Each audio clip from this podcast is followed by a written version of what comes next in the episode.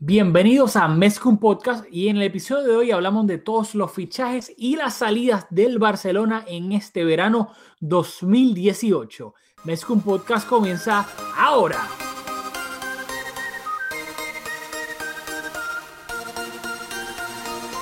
Kevin Roland, contigo empezó todo.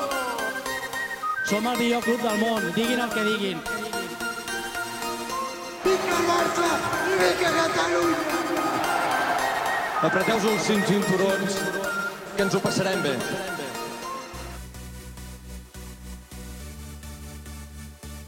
Bienvenidos a Mezcum Podcast, espacio dedicado totalmente a cubrir la actualidad del Fútbol Club Barcelona. Les habla Rafael Lemón junto a Julio Borrás. Dímelo, dímelo, dímelo, Julio. Estamos como estamos como Luis Suárez y Messi fuera de ritmo, dando toques malos, con la Sí, música no, entrando ¿verdad? por el tiempo. Bueno, ellos están, si ellos están de pretemporada, fuera de forma, nosotros también. Llevamos casi mes y pico sin grabar, así que discúlpenos esta falta de ritmo, falta de toqueteo intelectual, no nos estamos leyendo bien los desmarques, pero aquí vamos en la temporada y vamos cogiendo ritmo poco a poco. No, el contenido compensa por la falta de ritmo. Así mismo es. En este episodio bastante especial vamos a ¿ves? resumir, entre comillas, toda la actividad que tuvo el Barcelona durante este pasado verano. Salidas, fichajes. Cuéntame, ¿por qué quieres empezar? Bueno, primero que esto a mí me encanta hacer este episodio. Es la tercera vez que lo hacemos, porque si recuerdas, creo que nuestro primer episodio de este proyecto fue la previa, cuando fichamos a André Gómez y, y todos esos fichajes, un Titi, algunos triunfaron, algunos no. Pero me encanta esta oportunidad que todo el mundo tiene de ser experto y especular con los fichajes. Así que vamos a comenzar. Como no hicimos preproducción, ¿cómo quieres comenzar? Tengo miedo, güey. Tengo mucho miedo, güey. Tengo miedo, te lo juro, de ir atrás y ver ese episodio de André Gómez y, y lo que dijimos y lo que no dijimos. Así que Yo estoy al lado correcto de la historia desde el primer momento, así que yo me tengo que dar ahí. Con André Gómez siempre estuviste. Bueno, pues lado- hablando de André Gómez, vamos a empezar por él, hablando de la salida. Salió a préstamo al Everton. Bueno, pero vamos a empezar en orden. Primero, el primero que salió de toda la temporada, o sea, el primero que salió fue Gerard Deulofeu, salió por 13 millones de euros a la Premier League al Wolverhampton. ¿Qué piensas de esa salida? ¿Qué piensas de esos 13 millones? Háblame, Julio. Bueno, de la salida pienso lo mismo que pensaba de la incorporación, o sea, yo creo que nunca lo debimos haber repescado. Creo que no reunía las condiciones para triunfar en el Barcelona. Yo creo que con velocidad solamente no, no puedes aportar. El Barça necesita valerte otros recursos para ser un jugador determinante. Time out, time out. Fue al Watford, al Watford, no al Wolverhampton, al Watford. No, Prosigue. no te escuché. Pero, pero sí, creo que no reunía las condiciones para triunfar y lo, lo vimos. Tú tenías un poco más de fe. Yo creo que ni para ser un jugador que salga a cambiar el ritmo del partido. o sea, yo no le veía ningún tipo de error. Aparte que en la cuestión de la actitud tampoco lo veía como un jugador, un buen squad player. Así que fue una operación ruinosa para el Barça. Porque lo pagamos 12 millones para repescarlo. Así que su venta no nos deja en caja eh, mucho dinero. Pues a mí yo estoy en récord que yo siempre quise que lo repescáramos para ver qué pasaba. O sea, repescarlo por 12 millones me parecía pues una decisión bastante fácil. O sea, no teníamos nada que perder y todo por ganar. Yo quería y tenía esperanzas de que tal vez pudiese ser nuestro Pedrito, o sea, ese extremo saliendo del banco, que pudiese darle, pues, ser revulsivo en los partidos. Lamentablemente no fue así, nunca pudo encajar, ni siquiera con la salida de Neymar pudo aprovechar eso- esos minutos al principio de temporada. Y yo difiero de nuevo acá, yo no pienso que fue una, una operación ruinosa, ni mucho menos, simplemente nos fuimos even. O sea, yo no creo que eso fue nada ruinoso, lo repescamos por dos y lo vendimos por 13. O sea, tuvimos hasta una ganancia de un milloncito. Y nada, personalmente, pues, me, ¿sabes? He- hemos escuchado y hemos visto videos de Deulofeo que no es the brightest cookie in the jar. Ujú. Y, y nada, pues me da una lástima en el sentido de que pensé que, que podía cumplir un rol en el Barcelona y no lo supo aprovechar. Así que arrivederci de lo feo, que te vaya bien el Watford. Muy bien. Segunda venta de la temporada del verano del Barcelona, el gran Paulinho Becerra, 50 millones de euros, lo volvió a comprar el, el Eversu One Grande, de donde el Barcelona lo compró la temporada pasada por 40 millones. Así que Paulinho, uno de los jugadores favoritos de Julio, si no el favorito, se marcha a China luego de un año del Barcelona y el Barcelona lo compró por 40 y lo vende por 50. Que bueno, yo sé ya lo que piensas, pero tal vez los que escuchan más con podcast no, porque se hablé contigo durante el verano por WhatsApp. ¿Qué piensas de la venta en lo económico y qué piensas de su marcha pues como jugador? Eh, ok. Primero, esto fue una operación rarísima. Rarísima porque es un jugador que llegó al Barça cuestionado por lo deportivo, cuestionado por el aspecto económico. Nos costó bastante un jugador de su edad que nos costara 40 millones, pues fue bastante cuestionado. Luego, yo, a mí es un jugador que me, que me gustaba mucho. El principio de la temporada creo que aportó bastante con sus goles. A mí me parece que me sorprendió mucho la inteligencia de Paulinho, que pudo ir adaptándose a la manera de juego del Barça y mientras avanzó la temporada creo que aportó bastante. Te tengo que reconocer que para For the sake of argument estuvimos discutiendo varias semanas sobre quién era mejor entre Paulinho y Arturo Vidal. Me puse a ver partidos del Barça de Paulinho y creo que lo estaba recordando con los ojos del corazón, así que reconsideré un poco mi posición. Pero pero creo que, que es un jugador que, que aportó mucho y el saldo es que dejó 10 millones en caja. Creo que es un- una operación positiva en todos los sentidos. Deportivamente aportó, creo que fue fundamental al principio de la temporada para conseguir esos puntos fundamentales que luego nos ayudaron a ganar la liga. Y luego, si fue un préstamo, vamos a verlo como un préstamo que nos dejó 10 millones en caja, pues creo que fue una buena operación. No, no, sin duda alguna. Y te acuerdas que Guardiola tenía a, su- a sus niñas, que eran Keita y Mascherano. pues tu niña era Paulinho. El gran Paulinho eh, dejó 10 millones en caja. Si ustedes pues saben o, o lo leen y creen lo de que, Dios mío, la palabra se me va, lo de la amortización.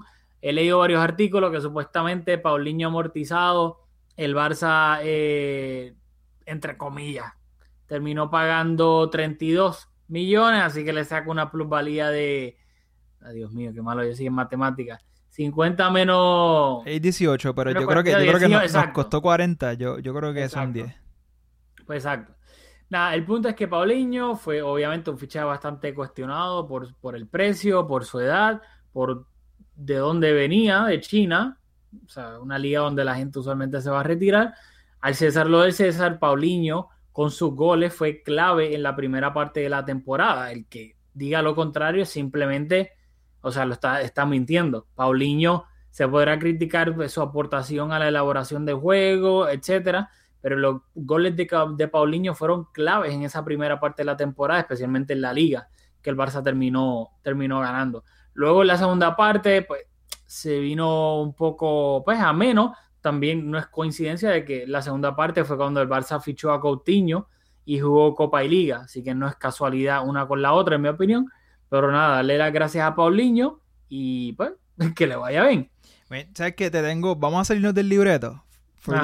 Para hacer esto un poco más entretenido, comenzamos hablando de Deulofeu y de Paulinho. Y aparte que ya en- más o menos lo mencionamos, pero lo más reciente, y creo que el fichaje que más quizás a las personas les gustaría comentar, sería el de Arturo Vidal. Vamos, vamos a hablar de Arturo Vidal. Bueno, pues vamos a hablar rápido de Arturo Vidal. Arturo Vidal eh, llega del Bayern de Múnich por 19 millones de euros fijos, más tres posibles en variables. Le queda un año de contrato, tiene 31 años, cumple, pues obviamente 32, no sé si este año o el año que viene, y viene de una operación, viene de una lesión en la rodilla que lo mantuvo fuera casi cerca de cuatro meses. Hay que recordar que no jugó la eliminatoria de Champions contra el Madrid en, en los cuartos de final. Y Arturo Vidal creo que es un jugador bastante contrastado. Dos veces campeón de, de la Copa América con Chile. Las dos veces le ganó la Argentina de Messi con la Juve, eh, jugó con el Colo Colo, luego del Colo Colo fue al Bayer Leverkusen en Alemania, luego de eso fue a la Juventus, triunfó en la Juventus, luego de eso fue al Bayern, triunfó en la Juventus. Lo único que le falta a Arturo Vidal, obviamente salvando un mundial, es la Champions. Esa es la espinita que él tiene clavada. Eh, ha sido campeón en todas las ligas que ha ido. Un jugador con un, box to box, con un derroche físico impresionado, impresionante. Una llegada de segunda línea también buenísima. No, obviamente, técnicamente no es un Busquets, pero tampoco es que es un cojo. O sea, un jugador bastante hábil que te puede jugar de Busquets haciendo de medio centro o te puede jugar de interior. Así que, en mi opinión, yo creo que es un, un guerrero, alguien que sabe competir, que en los partidos importantes no le pesa el balón, que de nuevo tiene esa espinita clavada de la Champions, porque él sabe que en el 2017 contra el Bayern se enfrentó contra la Juve, eh, pero contra el Real Madrid. El Madrid eliminó al, al Bayern con dos goles en fuera de juego de Cristiano y él luego salió en rueda de prensa diciendo que son unos ladrones, etcétera. Así que creo que le va a caer bastante bien a la afición culé su antimadridismo. Por lo menos se va a llevar bien con Piqué. Exactamente, así que creo que, ¿sabes? Tenerlo a él es, ¿sabes? Un lujo increíble de Barcelona para esta temporada. Ok, bueno. Vamos a dar un poco de contexto. Primero, hay que decir que su llegada tras la baja de Iniesta, pues no es para suplir ese rol en el mediocampo. O sea, Iniesta es un jugador que la temporada pasada tuvo un montón de minutos, fue bastante importante, por lo que yo creo que el Barça todavía le falta incorporar ese mediocampista eh, ¿verdad? que sea capaz de marcar diferencia en el primer equipo. Mi candidato es Rabiot, ah, yo estoy enamorado de Rabiot, me encantaría ese fichaje, pero estamos hablando de Arturo Vidal. Y dicho eso, su incorporación es exclusivamente para suplir a Paulinho. ¿Por qué? Porque a Valverde, como vimos, que aunque la gente se olvida, pero en el partido de, Liga de Campeones en la última ronda, Paulinho perdió la confianza de Valverde, pero Valverde le dio muchos minutos a Paulinho, era un jugador que le gustaba. Y pues Barça trajo a Arturo Vidal para suplir esa, esa baja de Paulinho. Y esto, ¿verdad? Me, me causa más incógnitas que, que respuestas porque yo creo que Paulinho tuvo los minutos que tuvo porque Dembele no hizo pretemporada, estuvo lesionado. Por tanto, eh, Deulofeu no convenció a Valverde, por lo que Valverde no tenía extremos en los que confiara. Y al no tener extremos de confianza, cambió el 4-3-3 por un 4-4-2 y ahí Paulinho caía al equipo como anillo al dedo. Ahora, con un Dembele recuperado, habiendo, no hizo una pretemporada ni la gira completa, pero habiendo tenido más minutos de pretemporada, habiendo jugado la Supercopa, yo creo que esos minutos que tenía Paulinho no los tendría esta temporada. Entonces me pregunto, ¿qué rol va a venir a jugar eh, Vidal en, este equipo? Bueno, primero, yo creo que es un error hablar del fichaje de, Arturo Vidal y mencionar Iniesta.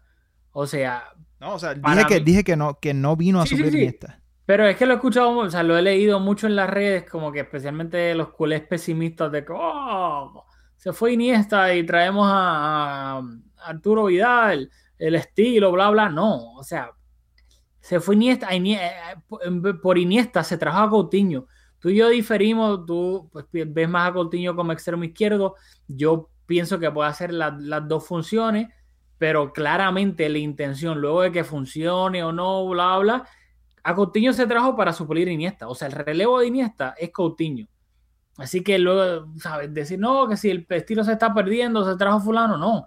El, el relevo de Iniesta ya se trajo y se trajo en enero y es Coutinho. Que luego termine funcionando de interior izquierdo o no. Que juegue de extremo izquierdo, veremos ahora esta temporada cuando ya, ya Iniesta se fue. Pero es el relevo de Iniesta, en teoría, es Coutinho. Luego de eso, para mí, el papel que va a ocupar eh, Arturo Vidal es en partidos específicos. O sea, uno, primero, para tener obviamente una plantilla más amplia.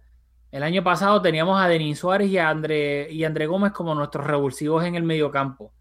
Ahora tú tienes en ciertos partidos, tal vez tienes que jugar de visitante en un estadio donde el campo es pequeño, el césped no está en buenas condiciones, así que no te va a permitir ejercer un fútbol de, toque, del juego de, posición, como tú lo quieres hacer. Va a ser un, juego un poco más rudo, donde tú metes a Arturo Vidal y te, va, te, te puede resolver el partido llegando de segunda línea, que todos sabemos que lo hace bastante bien. Un partido contra el Atlético en el Wanda, que more often than not es un partido rudo, trabado, sabemos ya cómo le gusta jugar al Cholo, y tú pones ahí a un Arturo Vidal de la vida, y pues claramente es un jugador que ni le va a pesar el balón en los pies, y a la hora de entrar y sacrificio defensivo y llegar de segunda línea o lo que sea, te lo va a dar. A mí me encanta porque te va a dar variantes tácticas. En algunos partidos tú vas a poder poner a Arthur, un jugador de mucho más toque, pero en otros que el campo no te lo permita o el rival sea un poco más rudo, vas a poder poner a Arturo Vidal. Dios no lo quiera. Lesión, fatiga, cansancio y tienes un jugador que te puede ejercer de medio centro como de interior. Creo que dan muchísimas variantes tácticas y sí, si Busquets no está, para mí el reemplazo ideal sería Rakitic pero hay que recordar que Rakitic jugó 70 partidos la temporada pasada, llegó a la final del Mundial. Tampoco podemos pretender gastar a Rakitic completamente en esta primera parte de la temporada, porque si no, Dios no lo quiere, se lesiona y va y se lesiona por 3, 4 meses. O sea, hay que también tener eso en cuenta. Y yo creo que para mí es una edición espectacular. Sí, creo que hace un punto importante y es que es un jugador, un squad player, un jugador que, que un jugador complementario. Y creo que ninguno de los fichajes que, incorporamos en este verano, y ojo que la, todavía la ventana de compra está abierta, ¿verdad? Está, probablemente no vamos a comprar a ningún jugador de la Premier porque ellos no pueden comprar a nadie, así que difícilmente se van a desprender de un jugador. Pero sí, todavía podríamos incorporar o vender jugadores. Pero creo que de los que incorporamos, que vamos a seguir mencionándolos y comentando sobre cada uno, ninguno nos da un salto de calidad en un torneo a partido sencillo, o sea, en la Champions, yo creo que pensando en una final de Champions hipotética, creo que ninguno de los fichajes nos da un salto de calidad. Pero sí creo que jugadores como Vidal, Lenglet, Artur nos pueden dar un fondo de armario que le permitiría a los jugadores determinantes, a los jugadores del primer equipo consolidado, de llegar fresco a esa competición. Por lo cual, creo que si bien no esos jugadores no van a aportar en esa competencia, que creo que es la que ahora mismo más nos ilusiona, habiendo ganado la liga del año anterior con tanto margen, yo creo que tenemos más posibilidades de conseguir ese trofeo porque los jugadores, como dije, consolidados van a llegar más frescos. En cuanto... rápido, yo creo, es que yo creo que de eso es que se trata. El Barcelona, en vez de comprar jugadores para el 11 titular, yo creo que el Barça todavía sigue pensando que con el 11 titular que tiene, puede ganar la Champions y es mejor que la mayoría de los equipos. En mi opinión, lo que el Barça trató de hacer es mejorar la calidad de su banquillo para en liga o en copa en enero poder descansar a los, en teoría, 11 titulares del equipo y no perder el salto en calidad, porque lo hablamos la temporada pasada, de que cuando el Barcelona miraba el banquillo, el salto, o sea, el bajón de calidad que había entre el 11 titular y lo que uno veía en el banquillo era drástico. O sea, André Gómez, Paulinho, en cuanto a la elaboración de juego, tenías a, a Deulofeu, la primera parte de a, a Denis Suárez, a Paco Alcácer. Paco Alcácer, sácalo de esa lista porque te estuvo muy bien la primera parte de la temporada. Sé que tú eres, tú eres, ese estuvo otra niña, Paco Alcácer y Paulinho. quiero mencionar, eh, ah. antes de, de, seguir, porque creo que no he hablado sobre las características de Arturo Vidal. Creo que si lo miramos como una, como una suplencia de Paulinho, pues creo que va a cumplir ese rol muy bien. A mí Paulinho me gustaba mucho. Creo que Vidal tiene unas características a simple vista parecen similares, pero creo que son jugadores un poco diferentes. Creo que lo más determinante es que ninguno de los dos son capaces de girarse. Si reciben el, balón de, espaldas a nuestra portería, con lo cual tienen unas limitaciones a mí me, como, como mencioné ya, me impresionó mucho la capacidad de Paulinho, la inteligencia que tuvo para adaptarse al juego del Barça. Vidal ha estado a las órdenes de Pep Guardiola, así que creo que esos automatismos y esa, ese posicionamiento en el campo, lo que se espera de él, ya por lo menos está familiarizado con eso. Me, no sé si sea capaz de, igual que Paulinho, eh, recibir el balón y, desprenderse de él con, con, esa facilidad. Creo que, creo que técnicamente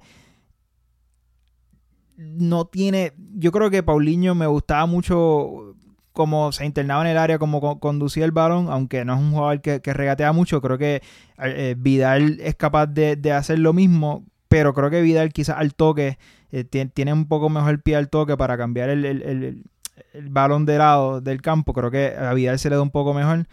Vamos a ver. Yo, para mí, yo le tengo un asterisco a esta incorporación. Como dije, no, no, lo- no le veo muchas posibilidades. No le veo, en cuanto a, entrar en el primer equipo, quiero decir, no veo los minutos que va a tener. Pero vamos. Bueno, las otras ventas del Barcelona. Lucas Dean, 20 millones al Everton. Alex Vidal, 8.5 millones al Sevilla. Jerry Mina, 30.2 millones al Everton. Y André Gómez, cedido al Everton por 2.2 millones de euros. Y el Everton también se hace cargo de, de su salario para esta próxima temporada. Esas cuatro ventas, algo que me quieras comentar. Bueno, tres ventas y una sesión. Bueno, me puse a hacer matemática. Me puse a hacer matemática, algo que como tú me conoces bien sabes que no me gusta, porque en principio le he leído incluso hasta en Marca, que me sorprendió, ven hace uno de los dos, eh, halagando la gestión de, de Avidal este, y de Pep Segura, de, cómo cuadraban los números del Barça en cuanto a los fichajes y a la salida. Sin embargo, sin embargo, yo creo que a simple vista puede ser que sea así y en este curso económico puede ser que los números cuadren. Sin embargo, si miramos lo que hemos pagado por algunos de estos jugadores y por lo que los terminamos vendiendo, creo que ha sido en sumo una opera- operaciones en el global bastante ruinosas. Entre Paulinho, Jerry Mina, André Gómez, Lucas Dean, Alex Vidal y Deulofeu gastamos 134.3 millones. En las ventas de todos estos jugadores sacamos 124.2. Ahí hay un déficit de 11 millones, de alrededor de 11 millones. O sea que aunque logramos salir de algunos jugadores que no tenían espacio en el Barça, y eso es positivo, porque por ejemplo Lech Vidal, yo no puedo entender cómo el Sevilla pagó lo que pagó por él, porque creo que es un jugador que, que con lo que vimos en el Barça no los vale, pero, o sea, yo creo que habla de la política de fichajes del Barça, que en los últimos años hemos logrado incorporar algunos grandes jugadores que se han hecho con un lugar en el primer equipo, pero también, o sea, con estos jugadores se nos ha hecho incluso hasta difícil salir de ellos. O sea, André Gómez lo tuvimos que dar en préstamo porque na- yo creo que la lesión lo condicionó bastante, pero buscarle una novia a André Gómez ha sido difícil y creo que es un jugador que tiene buenas condiciones, pero nu- nuevamente su desempeño en el Barça ha sido ha dejado bastante que desear. Bueno, pues ahí difiere un poco porque pienso que si lo sumas todo, tal vez, pero por ejemplo, Paulinho lo vendimos por 50 eh, y lo compramos por 40. Luego si le sacas lo de la amortización, whatever, pero etcétera. A Jerry Mina lo compramos por 11, 12 del Palmeiras, lo vendimos por 30. A Lucas Dean lo compramos por 20 y lo vendimos por 20. Así que ahí nos fuimos even. creo que bueno, yo tenía aquí anotado que lo compramos por 16.5. Bueno, pues si lo compramos. Transfer no, yo Market creo que, yo creo que serán. Ah, ok, sí, es 16.5 que podía incrementar a 20.5 con pues, variables, etcétera. No Ahí- quedó balón de oro. O nos fuimos, o nos fuimos even o le sacamos 4 millones. Deulofeu lo compra, recompramos por 12 y lo vendimos por 13, le sacamos 1. André Gómez todavía no lo hemos vendido, o sea, préstamo, no, no lo cuento en las ventas todavía. Alex Vidal es el único que compramos por 18 y lo vendimos por 8.5. Así que de, de- de las 5 ventas, 4 o nos fuimos even o le sacamos dinero. O sea, Alex Vidal es la única que oficialmente perdimos dinero, así que yo no creo que fue para nada ruidoso y más teniendo en cuenta, conocido, sea la junta que sea, Laporta, Rosell, Bartomeu, eh, o sea, de las recientes, Gaspar, sabemos que el Barça no vende bien, históricamente no vende bien, esto no es de, de una junta o la otra, no vende bien, o vende por debajo del precio o, o termina liberando a los jugadores, que no, no saca absolutamente nada por, por ello. Así que teniendo en cuenta de, de dónde viene el Barça, para mí este verano es de A, teniendo en cuenta de, de cómo históricamente vende el Barça. Que hablando de, vender. este Ah. verano, tú le pones una nota de A que yo, yo coincido, o sea, no quiero sonar pesimista, sino quiero poner en perspectiva de que no todo es, o sea, hay que mirar bien los números, pero eh, Pep Segura, que es el director deportivo del Barça, y Erika Vidal, recién incorporado como secretario técnico, que son los responsables de estas políticas de fichaje, eh, no fueron los que ficharon al Tour y al Englet. O sea, estos fichajes son de Robert Fernández. Así que cuando estemos, ¿verdad? Rindan lo que rinda Arturo y Lenglet, no le podemos adjudicar la responsabilidad a Vidal porque en principio ya estaban atados, ya habían unos contactos con esos jugadores. Así que yo creo que eso es importante señalarlo porque si le vamos a dar buena nota al Barça por su gestión este verano y Arturo y Lenglet llegaron este verano, pues no se lo podemos adjudicar. No, totalmente de acuerdo. Y rápido, para ir este, cerrando este episodio, la, la salta. Arthur, 31 millones más 9 en posibles variables. Puede llegar a, ser 40. Lenglet, pagamos la cláusula 35.9. Malcolm, 41, que se lo no se lo robamos a la Roma, simplemente pagamos más por él. Eso de que robar ni robar. y luego Arturo Vidal por 19.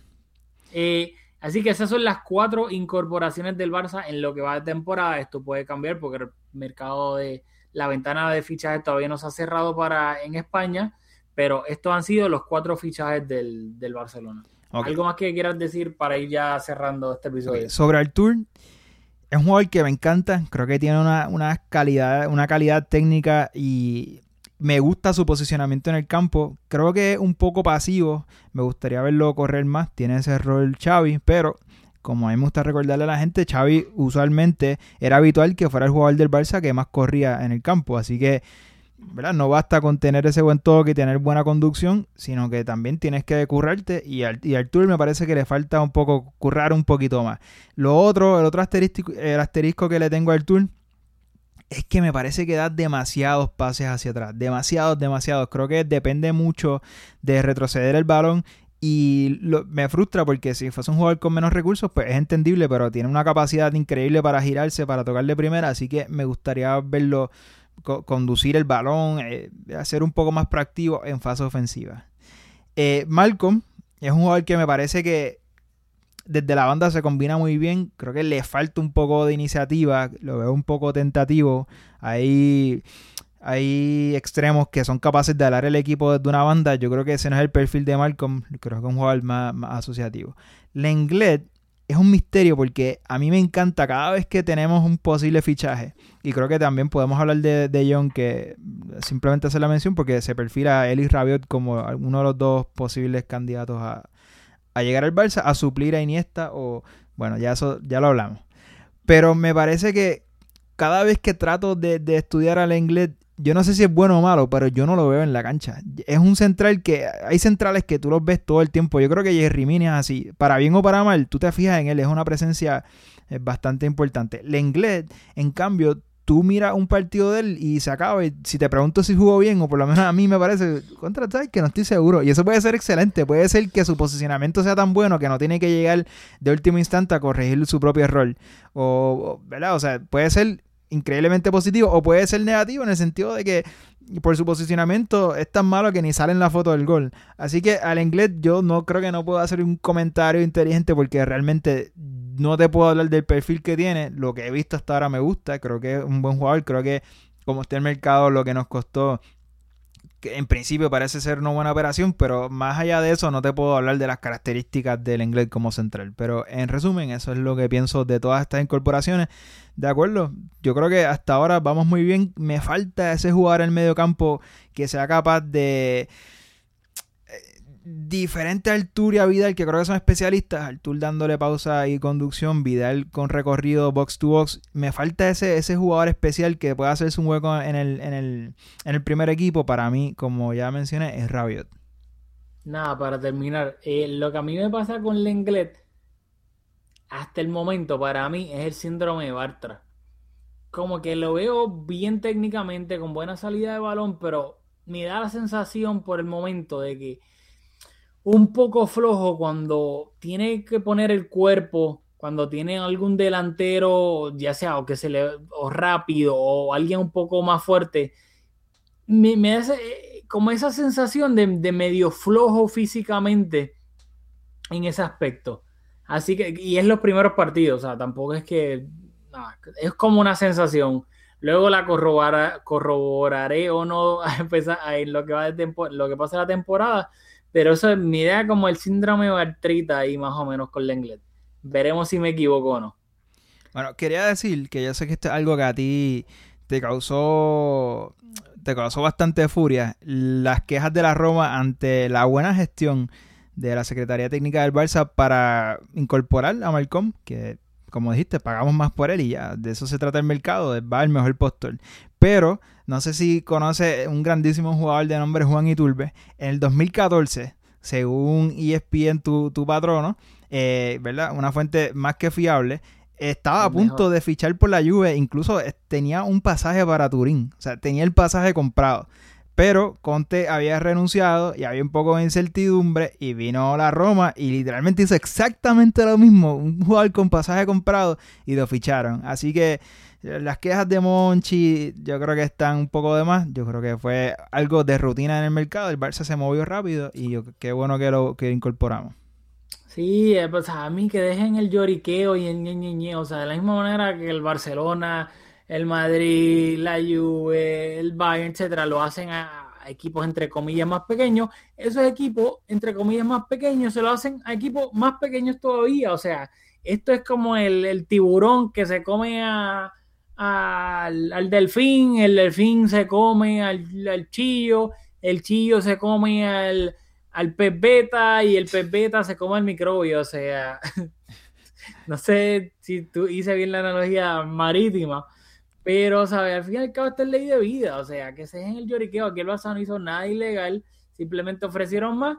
El, obviamente, el, el Bordeaux, el Bordeaux quería, que lo dije en francés, eh, el Bordeaux quería, quería sacarle más dinero a su jugador. Obviamente, que club vendedor no quiere sacar más dinero a su jugador y estaba usando al Barcelona y a la Roma y al final la Roma no quiso entrar más todavía, no quiso seguir en esa pelea y ve, el Barça ofreció más dinero y ya, eso es todo, o sea, que dejen aquí de lloriqueos y ya, o sea, Monchi, Palota, todo, ¿sabes?